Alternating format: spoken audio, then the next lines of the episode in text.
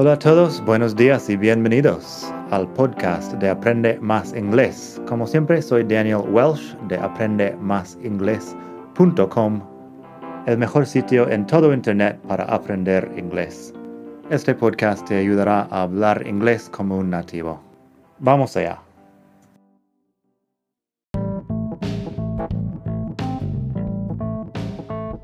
Ya que estamos aquí, si quieres avanzar mucho más, tengo cursos online en vídeo y los ofrezco con un descuento a los que escuchan este podcast. Pásate por aprendemasingles.com barra cursos para ver todos los cursos que tengo. Ahí encontrarás inglés básico, si quieres empezar desde cero absoluto Encontrarás phrasal verbs para hispanohablantes si quieres dominar los 105 phrasal verbs más importantes del inglés. Tienes pronunciación fácil del inglés que te ayuda con los sonidos importantes del inglés que no existen en el español y además las palabras clave que quizá estás pronunciando mal sin saberlo y mucho más. Entra el código podcast al pagar y recibirás un descuento del 33%. Esto otra vez es aprendemasingles.com barra cursos y el código es podcast aprendemasingles.com barra cursos. Gracias. Hola a todos, buenos días y bienvenidos otra vez aquí al podcast de Aprende Más Inglés, el mejor podcast de todo el mundo mundial para aprender inglés.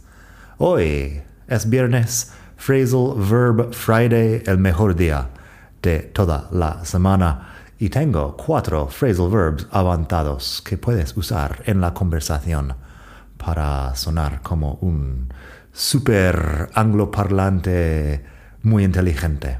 Pásate por la web madridingles.net barra 159 para leer los ejemplos. Eso es madridingles.net barra 159 porque estamos en el capítulo 159 del podcast. Y ahí también puedes ver mis libros, mis cursos online y mucho más. En fin, phrasal verbs avanzados. Cuando digo que son avanzados, básicamente solo estoy diciendo que son menos comunes, que no los ves todo el tiempo, así que vas a tener menos oportunidad de practicarlos. Son verbos algo extraños, pero no tienen nada en sí difícil o más difícil que otros phrasal verbs. Simplemente son algo menos comunes. Así que los cuatro phrasal verbs de hoy tenemos primero creep someone out. Creep someone out es dar asco o asustar a alguien. Creep someone out. Así que tengo dos ejemplos. Primero, he creeps me out. I wish he'd stop calling me. Mm, él me da asco, me da miedo ojalá dejara de llamarme, algo así. He creeps me out. I wish he'd stop calling me. Luego tenemos I hate snakes. They really creep me out. Puedes usarlo para personas también para cosas como serpientes, insectos, quizá alguna situación que también te que da asco, que da miedo, puedes usar creep out. Así que I hate snakes. They really creep me out. Odio los serpientes. Me dan mucho asco.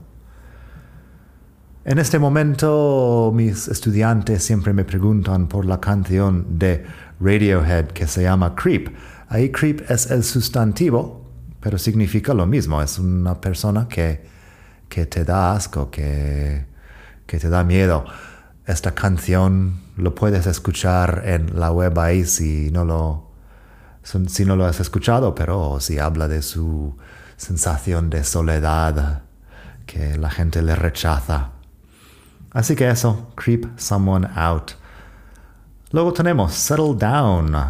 Settle down. Fíjate que yo cuando digo settle, no estoy pronunciando la T fuerte, pero podrías, un inglés de Reino Unido podría decir settle down o algo así con la T más fuerte.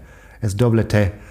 El significado es sentar cabeza o echar raíces. Se usa mucho para cuando alguien empieza una familia, se casa, empieza una familia. After a few years, he settled down and got married. Después de unos años, se sentó la cabeza y se casó, algo así. After a few years, he settled down and got married.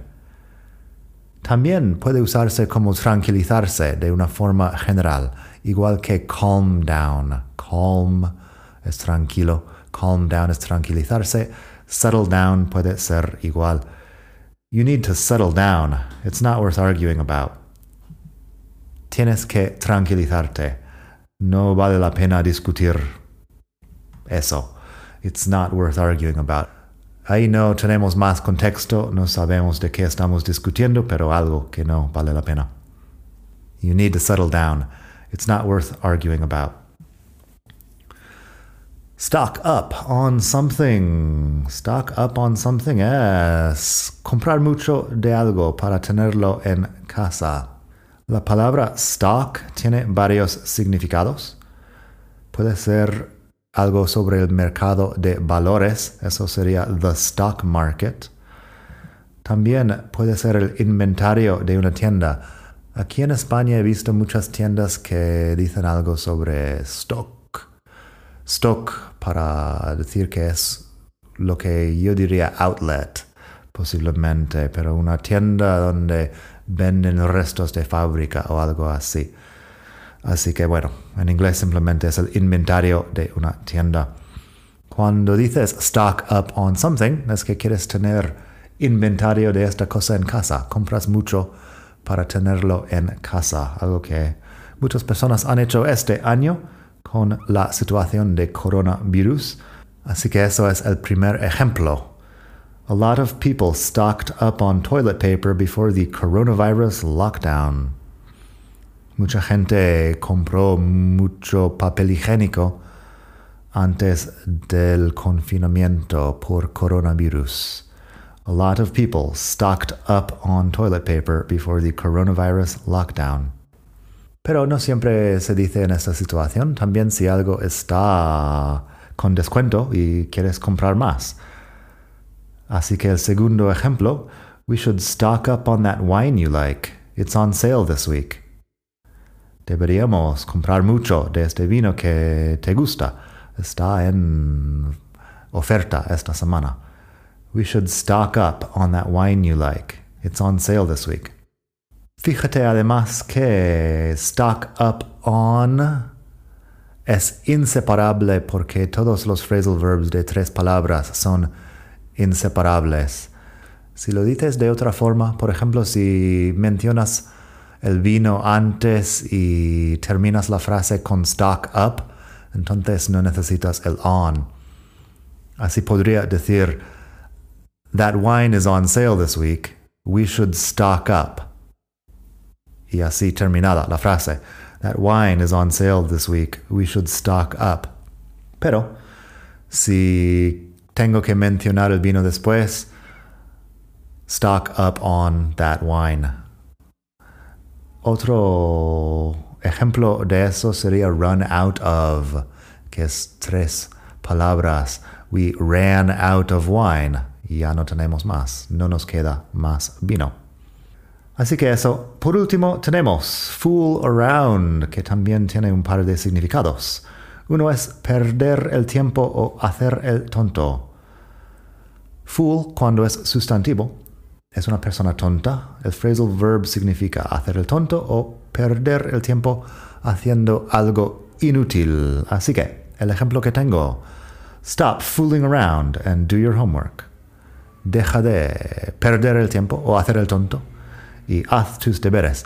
Aquí no está claro si la persona está simplemente perdiendo el tiempo o si está haciendo el tonto también. Puede ser las dos cosas. Stop fooling around and do your homework. Eso te dice tu madre, por ejemplo. El otro significado de fool around es acostarse con alguien, pero la implicación es que no estás en una relación seria, simplemente estás pasando un momento agradable con alguien o, unos momentos agradables. Así que el ejemplo de este uso, Debbie, yeah, we used to fool around. She's got a boyfriend now, though. Yo creo que en España podríamos decir como liarse para eso. Sí, Debbie. Uh, antes nos liábamos de vez en cuando. Ahora tiene novio, en todo caso. Debbie, yeah, we used to fool around. She's got a boyfriend now, though. Así que eso, muchos usos de estas palabras, estos phrasal verbs, que como dije, no es que sean tan difíciles, simplemente son algo menos comunes, más exóticos. Nada más por hoy, espero que pases un muy buen día, estés donde estés en el mundo y que disfrutes de aprender unos phrasal verbs. Hasta la próxima. Bye.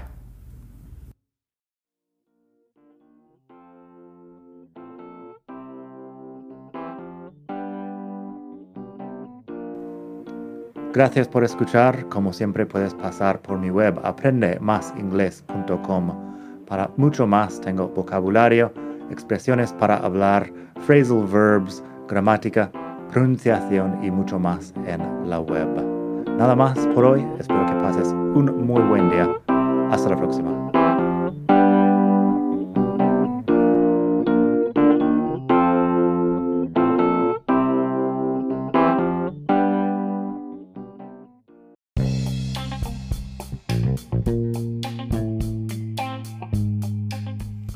Hola de nuevo. Antes de terminar, quería pedirte un pequeño favor. Si te gusta este podcast, puedes suscribirte en Apple Podcasts o bien en Spotify. Hay también la posibilidad de hacer una reseña ahí en Apple si estás escuchando eso en el iPhone. Y estas cosas ayudan mucho a dar visibilidad al podcast. Si quieres ver más sitios donde escuchar, los tienes en madridingles.net barra podcast. Eso te lleva a la página donde ves todas las aplicaciones que puedes usar para escuchar. Y también tengo un canal en YouTube que lo puedes ver en madridingles.net barra YouTube. Eso te llevará directamente al canal donde puedes suscribirte y ver todos los vídeos que hago sobre muchos temas. Nada más por hoy, espero que pases un muy buen día, aprende mucho y hasta la próxima. Bye.